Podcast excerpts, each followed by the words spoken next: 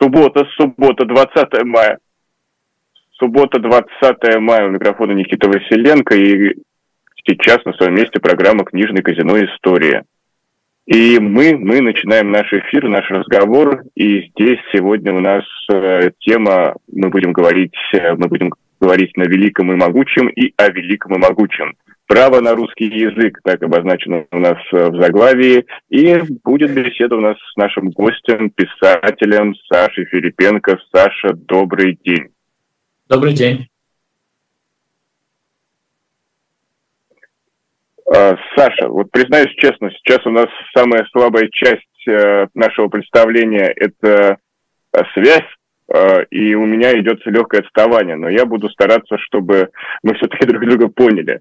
И я хотел напомнить нашим зрителям, что в основу нашего сегодняшнего разговора стало э, интервью с Сашей Филипенко, которое он дал немецкому изданию Deutsche Welle. И оно разошлось в сети под разными заголовками. Например, э, в профессиональных СМИ, назовем так, э, был, было заглавие «Нам нужно забрать русский язык у Путина». А если смотреть э, по разным, по разным, по разным каким-нибудь патриотическим, турбопатриотическим а, пабликам, то там, э, например, были такие заголовки, что русский язык не принадлежит россиянам, или писатель Саша Филипенко а, требует, требует отнять русский язык у россиян. Но все-таки кому сейчас принадлежит русский язык, и вообще можно ли говорить, что он принадлежит Владимиру Путину? А, да, это удивительно, во-первых, как работает одна вырванная из контекста фраза, и как мы можем наблюдать, э, как это и тоже э, могут по-разному подавать. А, я думаю, что язык никому не принадлежит. Язык в равной степени принадлежит, русский язык в равной степени принадлежит россиянам, белорусам, людям в Украине, которые на нем говорят, люди, которые на нем говорят э, в разных странах мира — мой тезис был в том, что э, ровно этим и пользуется Путин. Путин говорит, что все люди, которые говорят на русском языке, это условно все мои граждане, разбросанные по миру, которых я сейчас буду срочно спасать. Вот я их буду спасать в Украине, потом я их буду спасать в Беларуси, где-нибудь еще. И мне кажется, что в первую очередь э, нужно пытаться объяснить это россиянам, которые разделяют эту точку зрения. На примере той же Беларуси, на примере меня, я всю жизнь разговаривал на русском языке. В России я оказался впервые, кажется, в 21 год. У меня не было никогда ни одной мысли о том, что я россиянин или русский.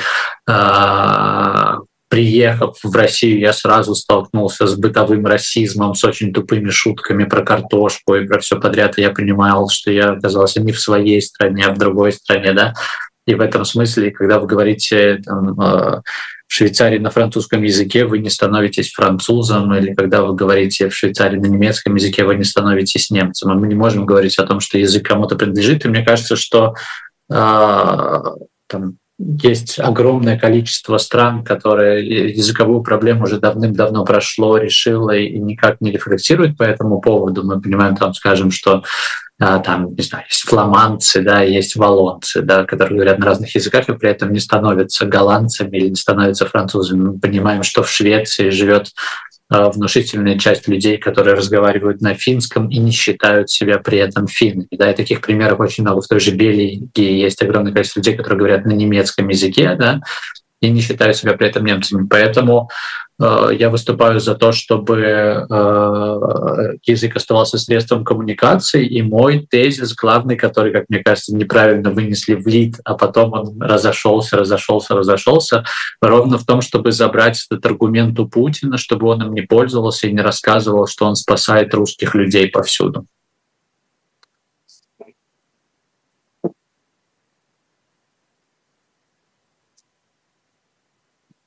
Ну вот э, действительно, э, чтобы Путин не пользовался им и не рассказывал, но тут ключевая проблема еще одна, что вроде бы часть населения, она э, даже не часть, малая часть населения, она вроде бы активно выступает за войну, другая малая часть выступает против войны, но есть огромная масса людей, которые живут по принципу «моя хата с краю». И самое главное, вот мы не можем у российских пропагандистов перехватить вот эту повестку и мы не можем говорить с ними на одном языке. Виду мы, те, кто уехали, те журналисты, писатели. И будто действительно два языка есть, существует. Э, русский язык, э, великий могучий, и путинский язык. Но значит ли, что, может быть, если мы хотим достучаться до массовой аудитории, чья хата с краю, нам нужно учить вот этот новояз, вот этими всеми СВО, а, российская авиация работает и все прочее? А, не знаю, мне кажется, что проблема лежит несколько в другой плоскости, и большая масса людей, которые не сейчас как-то вот занимают эту позицию, что моя хата с краю никак не выступает против войны, не выступает против нее ровно потому, что у российской пропаганды есть гораздо больше инструментариев, э, гораздо больше средств, чем у вас. Да? Если бы вы обладали всеми теми же средствами, которые обладает российская пропаганда, и могли бы говорить а, со мной на канале в Ютубе, если бы мы могли говорить на первой или на второй кнопке, если бы мы могли обсуждать и обращаться к аудитории, не только к людям, которые приходят в Ютуб, но которые, скажем, каждый день смотрят вас, сидя в кафе или, э, не знаю, меняя резину где-нибудь в шиномонтаже или еще где-нибудь. Мы понимаем, что это так работает, потому что просто российская пропаганда покрывает гораздо больше домов, умов, голов. Э, и в этом смысле мне кажется, что не нужно менять язык, э, нужно думать над тем, как э, расширить, да, как покрыть эту сеть, а с этим возникают проблемы, потому что, конечно, достучаться до каждого человека в России сейчас проблематично, и ровно поэтому, и, и понимая эту опасность, российское государство уничтожало все независимые СМИ последние годы и делало все, чтобы не было этой самой возможности говорить на просто на здоровом, на нормальном человек, э, человеческом языке.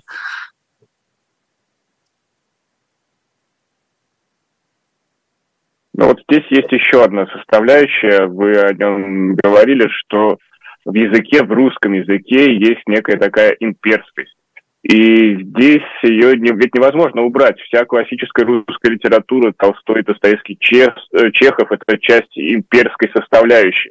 И тут невозможно именно отделить, ну, то есть возможно отделить государство от uh, того, что uh, писали, писали наши uh, великие умы, но все, все равно, получается, с нынешних, с нынешних высот все это кажется частью империи. Можно ли как-то здесь это все разделить? Великую русскую литературу и имперскость? Мне кажется, я, я вообще не вижу проблемы в том, чтобы люди сейчас э, говорят о том, что нужно меньше читать или нужно отказываться от каких-то книг. Мне кажется, что нужно читать больше, нужно читать. Э, вопрос просто, как дальше это будет, как вы дальше будете изучать русскую литературу в составе там просто европейской литературы или в составе восточноевропейской литературы. Мне кажется, что для того, чтобы понимать, как функционирует империя, для того, чтобы понимать, а, какие ошибки допускает империя, нужно читать книги империи. Вы не отказываетесь от немецкой литературы, вы не отказываетесь от британской литературы, мы не отказываемся от Сервантеса.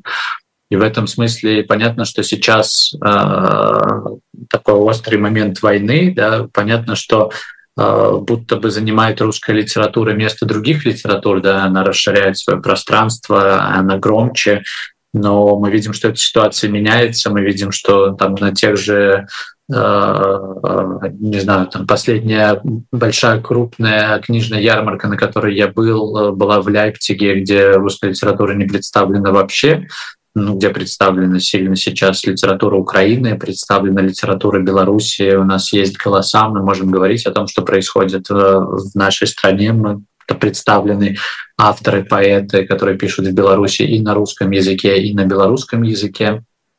И в этом смысле не знаю, я как человек, который изучал литературу латиноамериканскую, французскую и русскую, в том числе годами в университете, мне странно а, от чего-то отказываться, там, а, будто бы мы будем отказываться от каких-нибудь рецептов или научных работ для того, чтобы лучше понять болезнь. Да? Поэтому в этом смысле мне хочется верить, что этот этап пройдет, и каждый сам вправе выбирать, что он хочет читать, что он не хочет читать, как на него повлияет эта литература или не повлияет. Ну вот вы, вы современный писатель, а, и все-таки вы учились, росли на том великом, я не побоюсь этого слова, великом пласте русской культуры. И вот, вот это величие, мы можем о нем говорить, что это действительно великая литература, что на фоне другой литературы, которая существует в мире, она не сильно, не сильно, не сильно скажем так, значимой, но она является огромным достоянием, которое известно по всему миру. И в этом плане, э, не знаю, вам хочется соответствовать вот этим всемирно известным мужам с кудрями и бородами, или вам хочется оторваться от них и, скажем так, э, просто быть неким таким панк-рокером мира литературы? А, мне кажется, что это ваши, Никита, ощущения про то, что великая литература занимает огромное э, пространство, и все знают, к сожалению или к счастью, в Европе а, по-прежнему очень хорошо знают Толстоевского. А, не разводя между двумя. Э, люди, которые профессионально занимаются литературой, или люди, которые много читают, конечно, знают Толстого, Достоевского, всех подряд, но это сильное преувеличение роли и силе русской литературы а, которая, собственно, внутри а, России как-то так постоянно но культивировалась. Э, не так хорошо немцы знакомы с русской литературой, как это кажется. Э, уж тем более не так хорошо, там я живу несколько лет в Швейцарии, не так хорошо швейцарцы знакомы с русской литературой, а, и какие-то значимые тексты, э, такое же влияние оказал там Э, не знаю, если бы не было Байдена, не было бы Пушкина и дальше, да, поэтому в этом смысле кто на кого повлиял и что у нас великая литература, что у нас не великая литература, сложно. Мне кажется, что можно отказаться от вот всех этих определений, от этих приставок. Я не знаю, как они лично вам помогают в чтении а, как вам помогает, когда вы читаете Анну Каренину или когда вы читаете «Братья Карамазовых», приставка, что это великая литература, что действительно намного лет. Действительно, это значимые тексты. Но я не думаю, что есть какая-то олимпиада литератур, в которой э, Россия врывается вперед и занимает место э, там, между французской литературой или между немецкой литературой. Безусловно, значимые тексты, а, мне в этом смысле никак не хочется а, отрываться от нее или там что-то доказывать, потому что я в равной степени рос не только на ней, я рос ровно также на французской литературе, на белорусской литературе, на итальянской литературе. Безусловно, в силу того, что я получал образование в Беларуси, мы больше читали текстов э, из русской литературы, чем э, из э, там, немецкой или швейцарской но это вопрос того, что мы оказались в таких условиях исторических. Я предлагаю, я предлагаю поговорить еще отдельно о белорусской литературе, но сейчас мы сделаем, сделаем небольшую рекламную паузу, если э, мне позволят режиссеры. Я напомню, в гостях у нас э, Саша Филипенко, мы говорим о великом могучем русском языке. А, вот видите, как у меня глубоко в подсознании сидит эта фраза, но вот ничего не поделаешь. А сейчас мы прервемся на короткую рекламу. Оставайтесь с нами, это книжный казино «История», и мы скоро продолжим.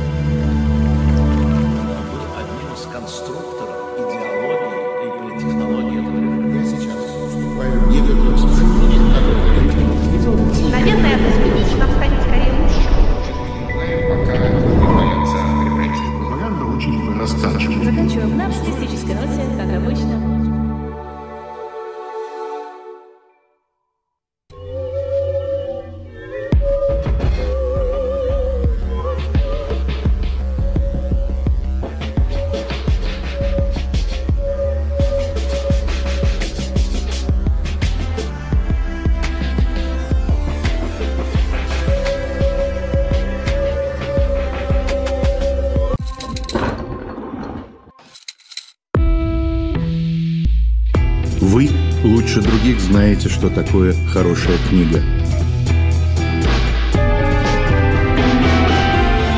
Мы лучше других знаем, где ее можно купить. Книги на любой вкус с доставкой на дом. Интернет-магазин «Shop Diletant Media».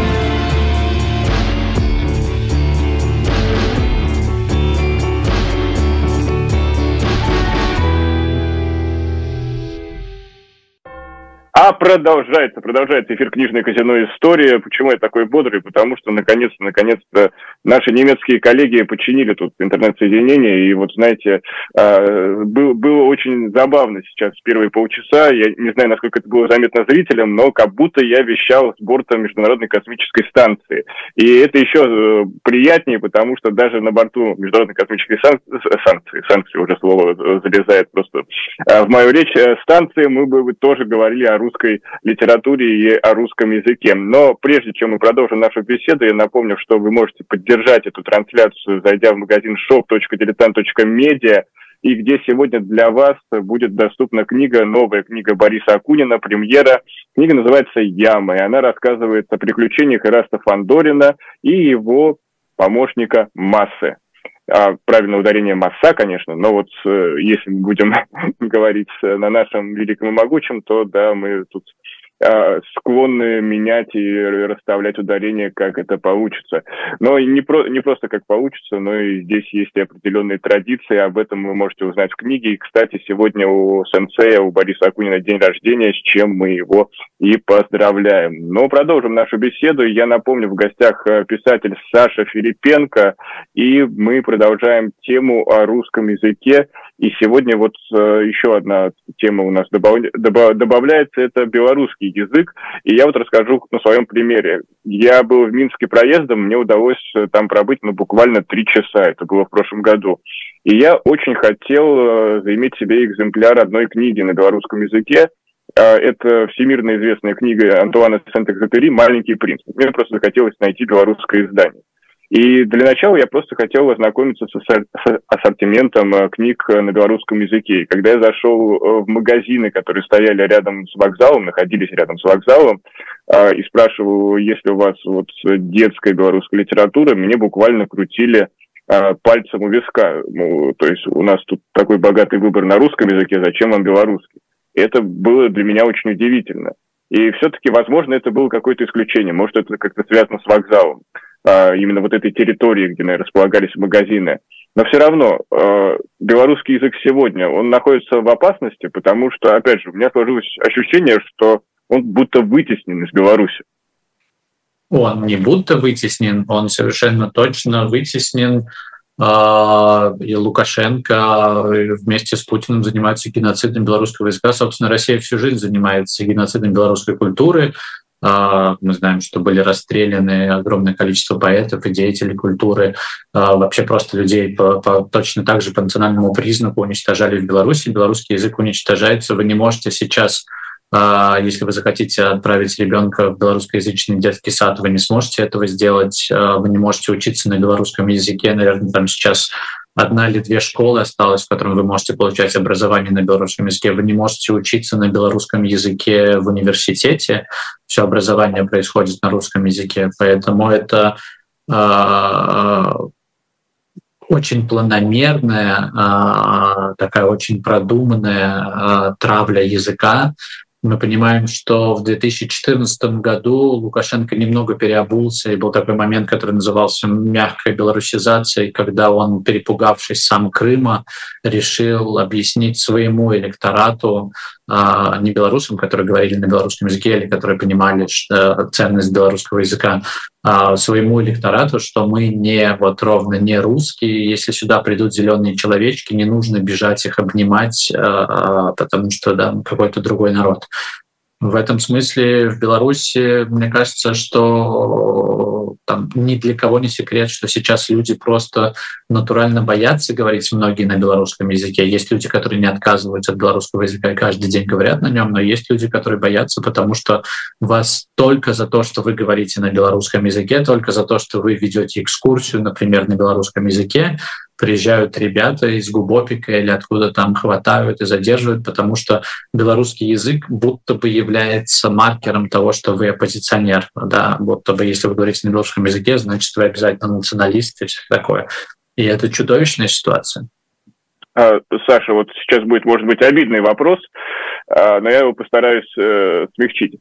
А, когда я рассказываю о вас, о ваших книгах э, европейским коллегам, я всегда говорю, что вы белорусский писатель в первую очередь.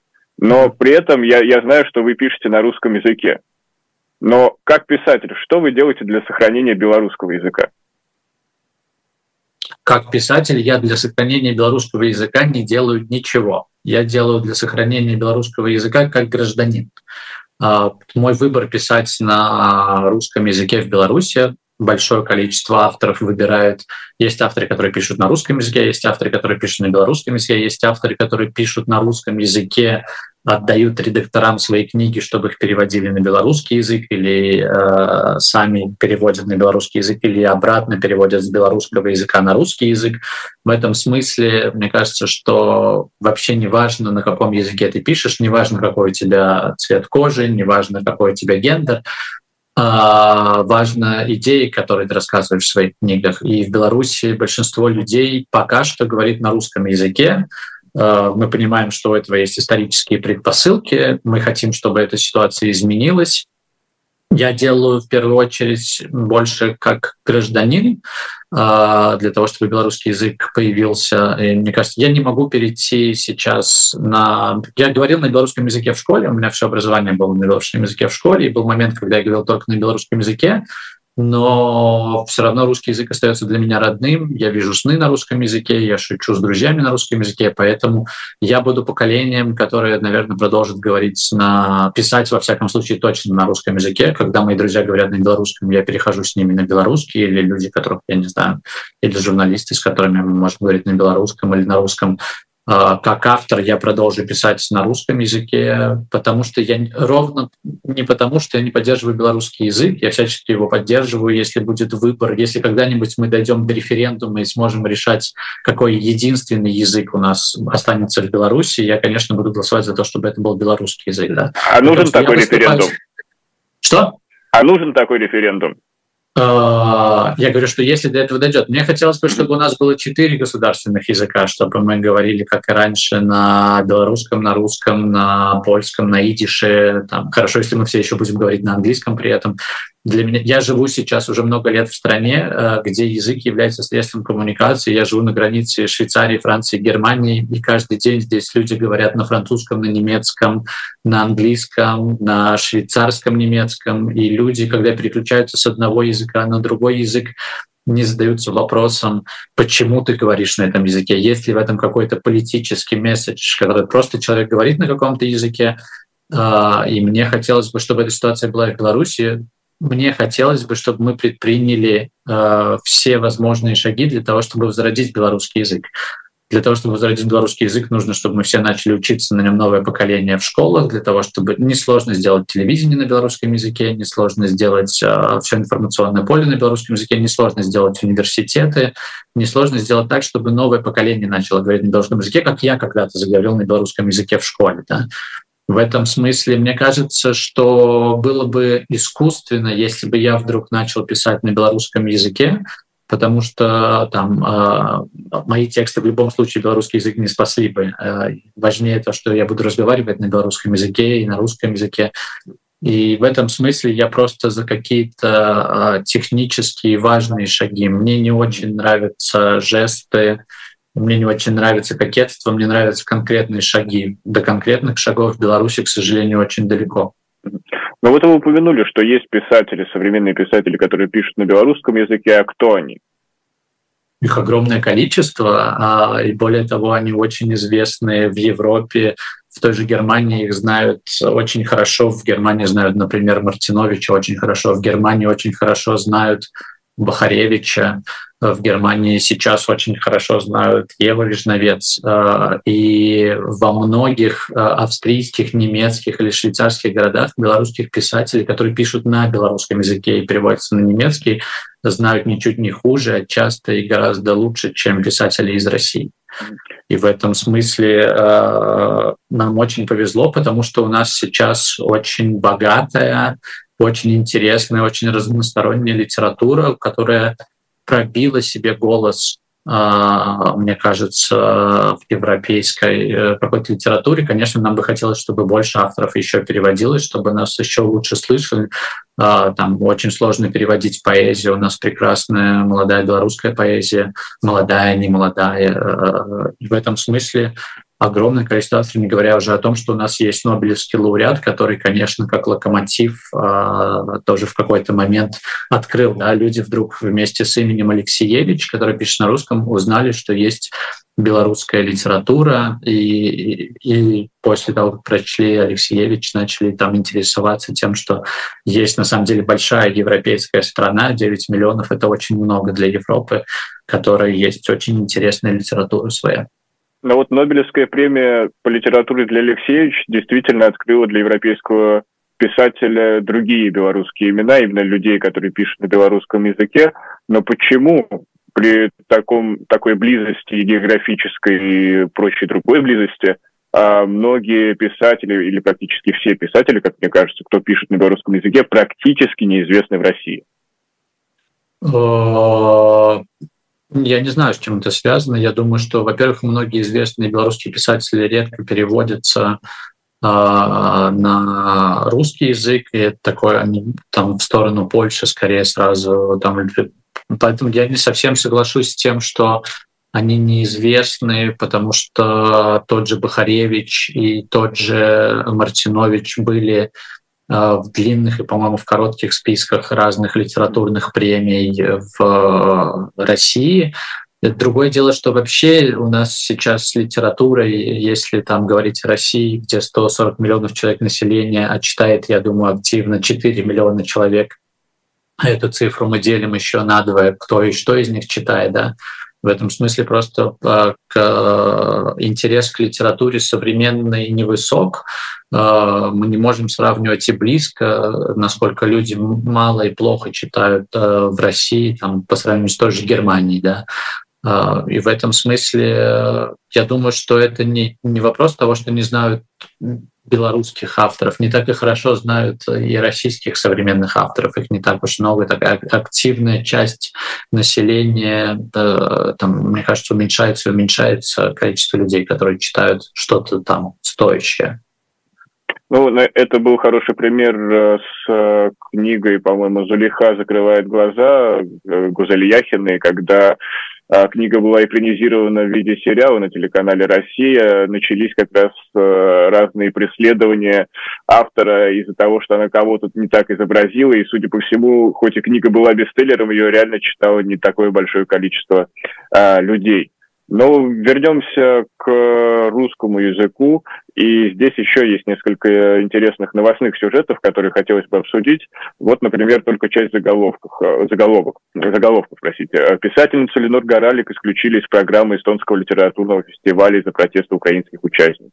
Маша Гессен ушла из правления Пен, Пен Америка после того, как дискуссию с участием российских авторов отменили из-за протестов украинцев.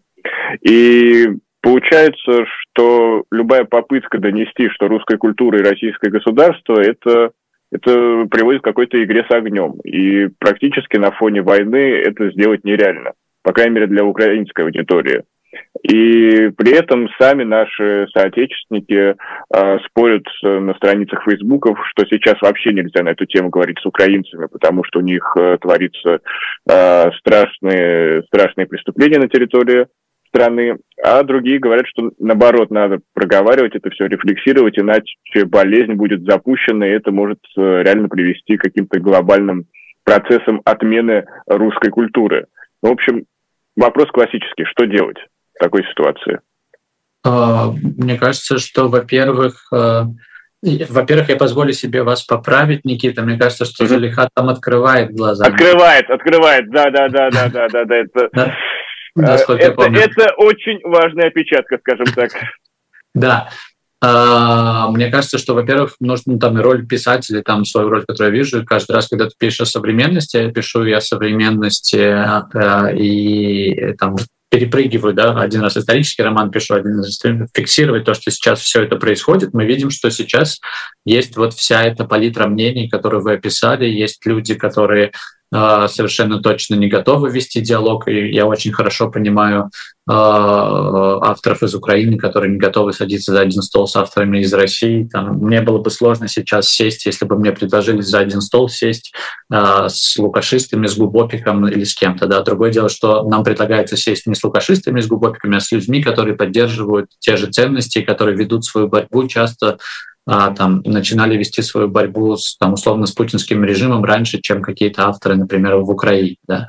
Мне кажется, что просто нужно слышать друг друга, слышать эту боль, слышать эмпатию, когда люди э, не готовы э, выходить слышать. Насколько я понимаю, а, я не очень знаком с этими двумя кейсами, потому что я немного выпал из жизни сейчас, а, потому что занимаюсь своими книжками. Но, насколько я понимаю, и Горалик, и Гессен, а, у них не было проблем с тем, что с ними отказались сидеть. Там какие-то другие были нюансы. Мне сейчас сложно формулировать, потому что я не очень знаю две эти истории но мне кажется, что все прекрасно понимают, это никого не травмирует. Я имею в виду сейчас русскоязычных авторов, когда с ними не хотят э, садиться за один стол, это очень понятно.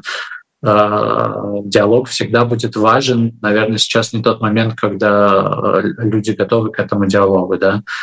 Объединиться, мне кажется, в любом случае люди объединяются. И, ну, не знаю, мимо меня проходят все эти... Я понимаю, что там... Я могу судить о себе, да? Когда я выступаю в Германии, в Австрии, в Швейцарии, ко мне навстречу приходит очень много людей из Украины, которые по-прежнему читают мои книги, которые рассказывают, как они оказались сейчас э, в Европе, как им живется, и с которыми мы, понятно, друг друга поддерживаем.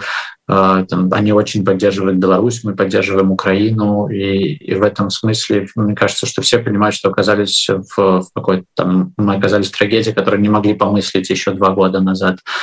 Э, я думаю, что какие-то люди острее переживают эту травму, какие-то люди находят в себе силу рациональнее переживать эту травму и думать, э, что мы можем сделать для того, чтобы война скорее закончилась, там, да, донатить, помогать армии, там еще что-то делать, э, помогает ли какие-то истеричные посты в Фейсбуке, Э, тому, чтобы там, я тоже, я не знаю, на что вы ссылаетесь, э, мне сложно судить, о чем вы говорите, но мы наблюдаем за тем, что там случается э, там, люди очень резко как-то высказываются с одной стороны, с другой стороны. Мне кажется, что в этом нет рационального зерна, потому что это никак не помогает там, продвижению войск в Украине, да, потому что когда я разговариваю с там, я не могу сказать, что друзья, но знакомые люди. У меня есть там несколько человек, которые прямо сейчас воюют э, за ВСУ, там находятся на там. Я, я знаю людей, которые прямо сейчас в Бахмуте находятся, я знаю людей, которые там в других точках Украины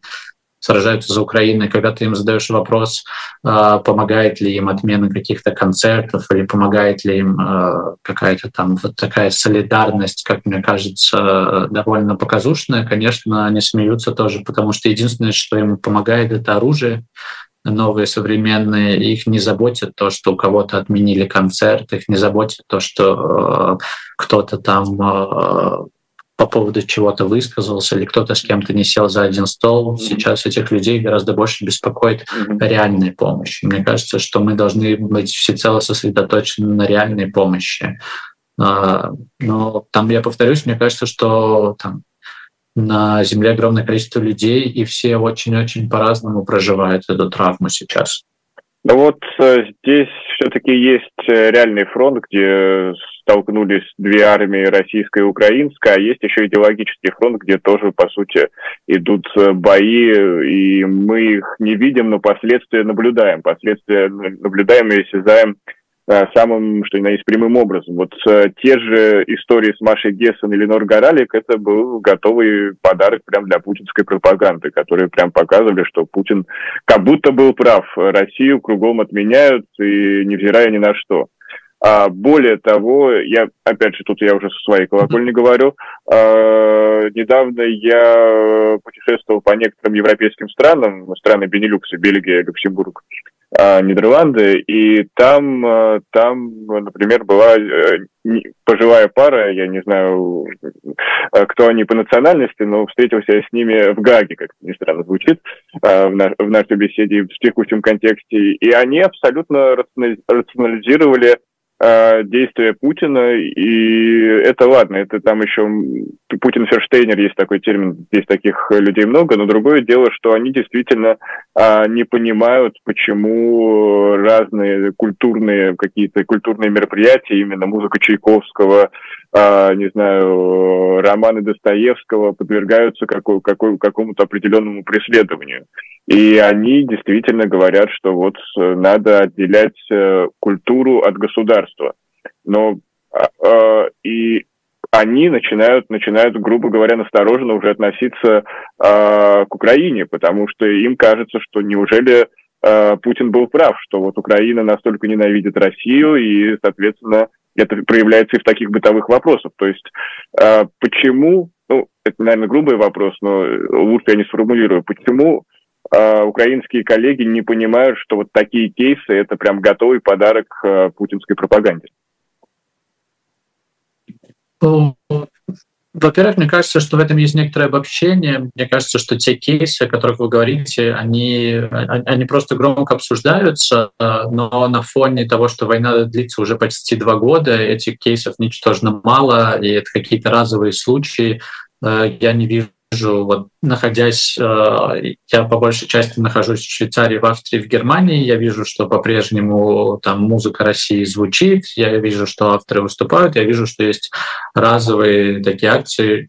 Украина, в отличие от России, очень свободная страна, которая привыкла обсуждать все. И в Украине есть разные люди, которые занимают разные позиции. Есть люди, которые выступают ультрарадикально, считают, что нужно все отменить. Есть люди, которые не считают, что нужно отменять. Какие-то люди по-разному проявляют себя, и мы видим, что э, иногда люди, которые проявляют себя будто бы от имени Украины, не являются гражданами Украины и берут на себя э, какое-то такое знамя Украины, потому что сейчас считают, что они вот должны как-то высказаться по этому поводу. В этом смысле, мне кажется, что не знаю, может быть, тоже проходит мимо меня и моего Фейсбука, но мне кажется, что это несколько преувеличенная проблема и перегретая проблема а, в основном Фейсбуком, потому что там, не знаю, в моем каком-то пузыре люди все больше озадачены тем, что найти скорейшее решение конфликта, да, и скорейшее там э, какими-то принципиально другими э, заняты вопросами. Все, о чем вы говорите, безусловно, есть.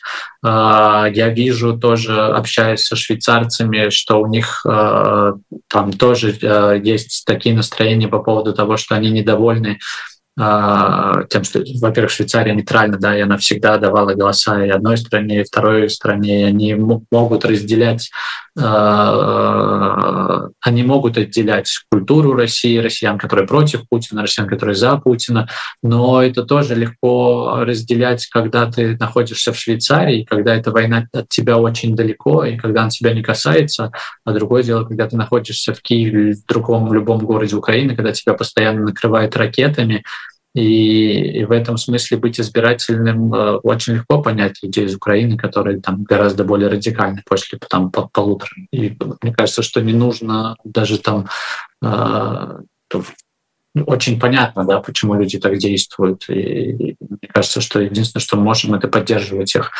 Э, безусловно, там пропаганда будет использовать любой вот такой э, там какой-то инцидент во время книжного фестиваля, но мне просто кажется, там еще раз я повторюсь, что это все несколько преувеличено, и этому и все это обсуждается, все это понимают, там, разговаривая с коллегами здесь, в Швейцарии, в университетах, нет ни у кого, мне кажется, прошел уже давно этот момент, когда качнулся маятник, и было принято решение там законцелить всю русскую культуру, а, все понимают, все вспоминают Фихтвангера, и все вспоминают вообще, что сейчас есть э, как раз вы заговорили о Э, фламандцах, о бельгийцах. Э, есть такой, никогда не могу запомнить Ван Рейнбек, по-моему, э, фламандский социолог. У него есть прекрасная книжка, которая называется «Против выборов», в которой есть хорошая фраза про то, что каждый хочет оказаться сейчас как можно быстрее правым, первым. И мы наблюдаем это, как люди хотят быстрее оказаться правыми, быстро всех вокруг себя законцелить. Но,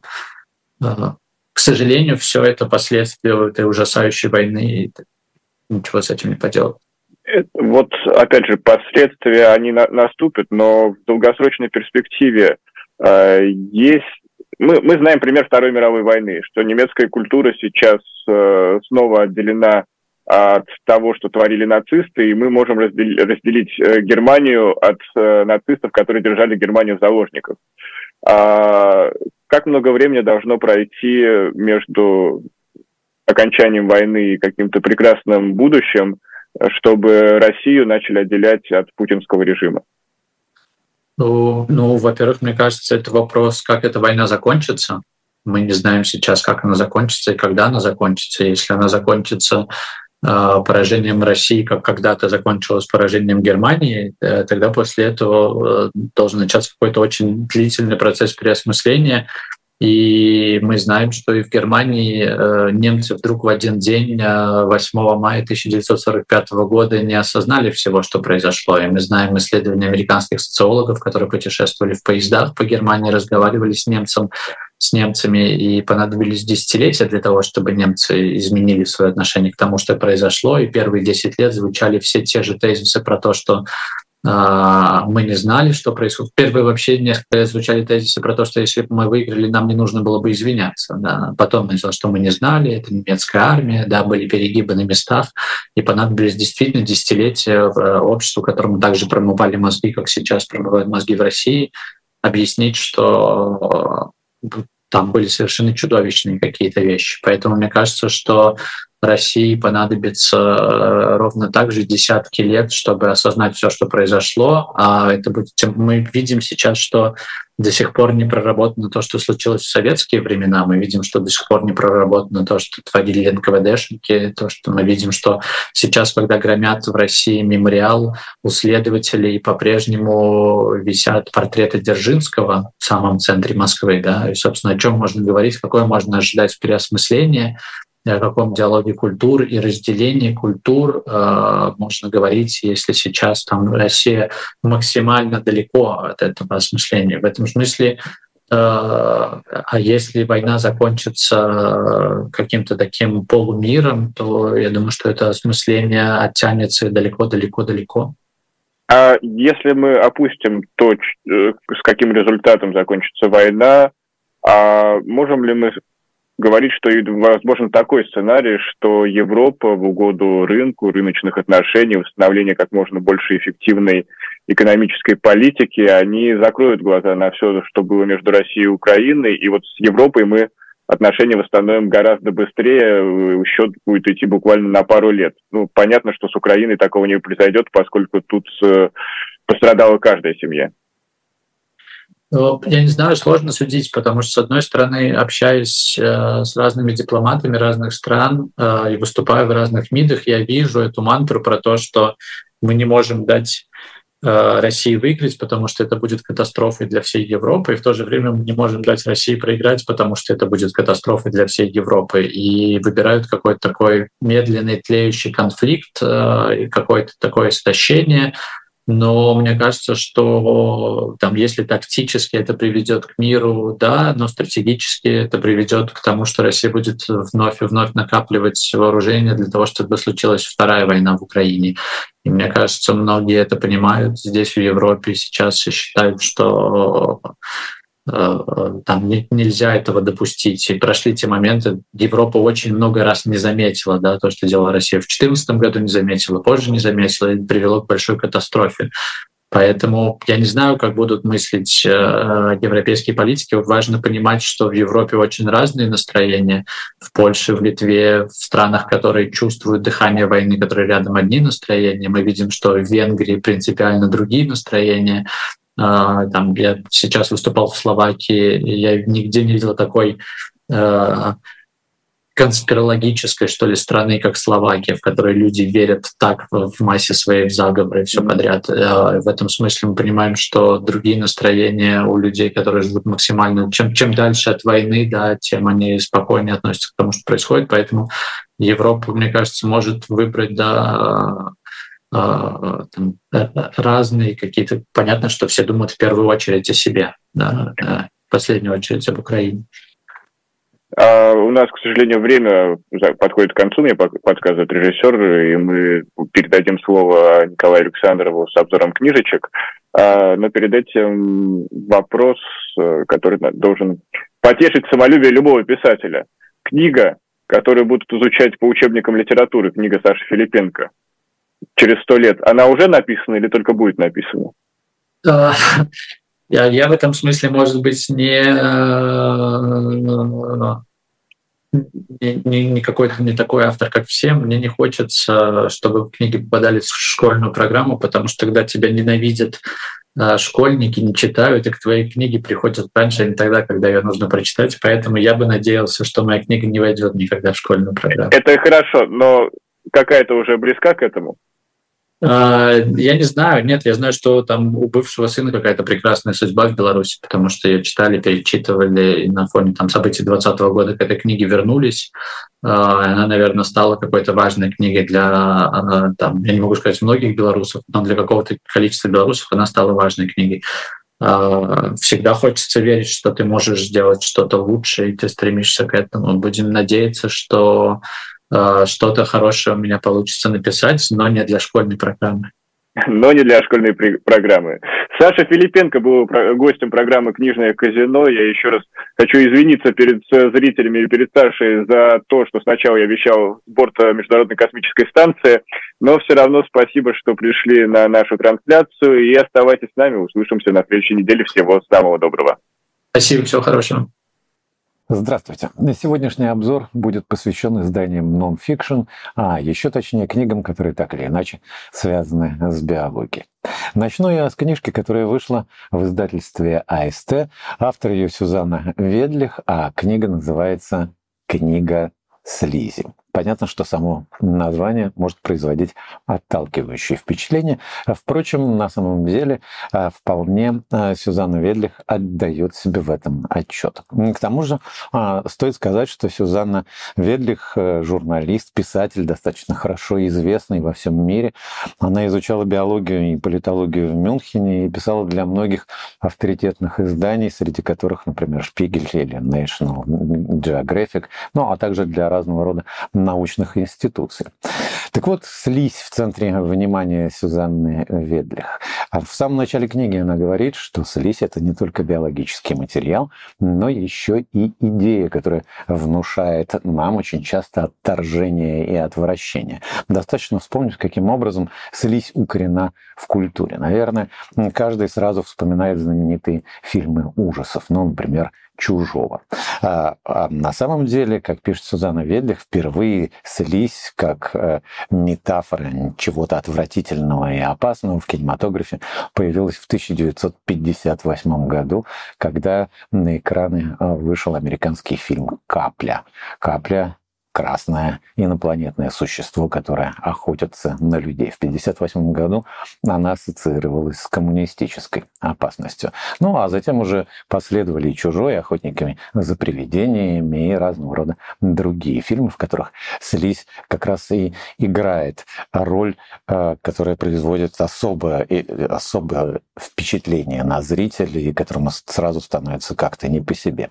Впрочем, понятно, что Ведлих обращается и к литературной традиции, потому что, может быть, одним из первых а, в этом странном свойстве слизи или наделении слизнью разного рода монстров и чудовищ а, ну, в литературе этим начал заниматься Лавкрафт. У него в его произведениях довольно много таких существ, э, слизкий образ которых э, должен произвести, в общем, пугающее впечатление на читателя. В «Горах безумия», например, можно встретить аморфных огромных шаготов, бесформенная, амебовидная протоплазменная масса, источающая слабый свет и обладающая несметным количеством глаз. Но понятно, что слизь, э, как метафору или как один из атрибут чудовища монстра можно встретить во многих художественных произведениях. Как ни странно, это есть и у Стивенсона, и у Патрисии Хайсмит, и а, у Чапика, и даже у Жан-Поля Сартра. А, и это отвращение к слизи, э, по а, мнению Ведлих, это своего рода защитная реакция организма, которая сразу же говорит о некоторой опасности, об опасности заражения. Но это с одной стороны. Но с другой стороны, понятно, что слизь обладает многими физическими свойствами, которые использует наука, проникает в нашу жизнь и уже не вызывает такого отвращения. Достаточно вспомнить различные гели, которые сейчас необыкновенно распространены, об этом автор тоже пишет. Но а кроме того, а, кроме того, что а, слизь свидетельствует о какой-то опасности, она сама в человеческом организме а, играет роль защитника, который предотвращает попадание в организм разного, разного рода инфекций. Ну и, наконец, еще один аспект, а, поскольку слизь в истории Земли, в истории возникновения а, жизни на Земле сыграла достаточно серьезную роль, и об этом также пишет автор. Ну вот на этой границе антропологии и биологии, или каким образом биологический и, э, собственно, гуманитарный человеческий мир связаны с друг другом, мы остановимся на дальнейших изданиях. Они, две книжки вышли в издательстве «Бомбора». Одну из них написал Карстен Бренсик а, «Скрытая цивилизация о сексе, культуре, чувствах и зависимостях животных в дикой природе». А, сам а, автор Карстен Бренсик, доктор наук и морской биолог, один из научных руководителей общества охраны китов и дельфинов. А книга его строится скорее на попытке установить э, Э, в чем же сходство, причем сходство в поведении, а в, э, если угодно, даже в некотором модусе существования, которые мы рассматриваем исключительно как человеческие, и которые никоим образом не соотносим с животным миром. Ну, например, расстройство. Оказывается, что здесь даже мухи дрозофилы могут испытывать некий стресс, э, если испытывают неудачи в личной жизни, из-за этого впадают очень часто в алкоголическую зависимость. А э, э, маленькие касатки, дети, касатки до э, довольно долгое время продолжают оставаться детьми и держатся то, что, как бы мы сейчас сказали, за юбку матери. То есть это инфантильное поведение свойственно многим молодым касаткам. Иными словами, некоторые стереотипы как в поведении человека, в его привычках и особенностях особенностях, которые он рассматривает исключительно как человеческие, на самом деле свойственные и животному миру. И отчасти об этом же рассказывает еще одна книга, которая также вышла в издательстве Бомбора. Это Элли Редингер «Сила волчьей стаи. Реальная история из жизни диких хищников». Элли Редингер а, стала членом волчьей стаи. И, собственно, об этом она рассказывает. Я же э, при чтении этой книги вспоминал знаменитого грузинского биолога Езон Бадридзе, который долгое время в Кавказском заповеднике провел среди волков и рассказывал совершенно удивительные истории. И в этом смысле книга Элли Редингер меня совершенно не удивила. Она как раз, э, может быть, даже э, менее, кажется менее фантастичной, а более реалистичной реалистичнее. И тем не менее, каким образом а, человека принимает волчья стая? Что такое волчья стая? Как можно договориться с вожаком и пройти испытание у вожака?